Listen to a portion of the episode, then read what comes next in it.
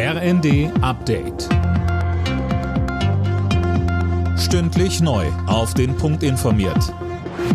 Ich bin Finn Riebesell. Guten Tag. Nachdem beim Bundesnachrichtendienst ein Mitarbeiter enttarnt worden ist, der für Russland spioniert haben soll, ist die Bundesregierung alarmiert. Justizminister Buschmann sieht den Fall aber auch als Erfolg, Anne Brauer. Ja, Buschmann sagt, wenn sich der Verdacht bestätigt, dann ist hier ein wichtiger Schlag gegen russische Spionage gelungen. Der Minister betont aber auch, der Fall zeigt, wie wachsam wir sein müssen. Der enttarnte Geheimdienstmann sitzt in U-Haft. Er soll Staatsgeheimnisse an Moskau weitergegeben haben. Informationen, die Deutschlands Sicherheit gefährden könnten. Zu weiteren Details hält sich der BND bedeckt, um Russland nicht weiter in die Karten zu spielen.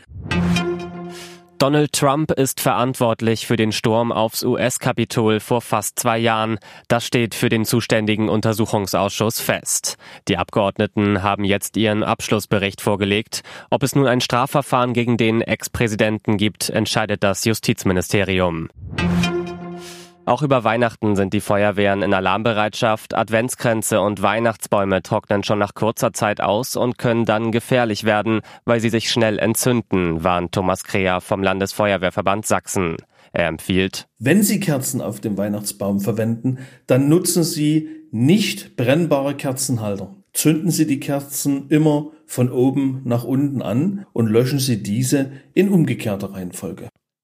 Fängt der Baum Feuer, sollte sofort die Feuerwehr alarmiert werden.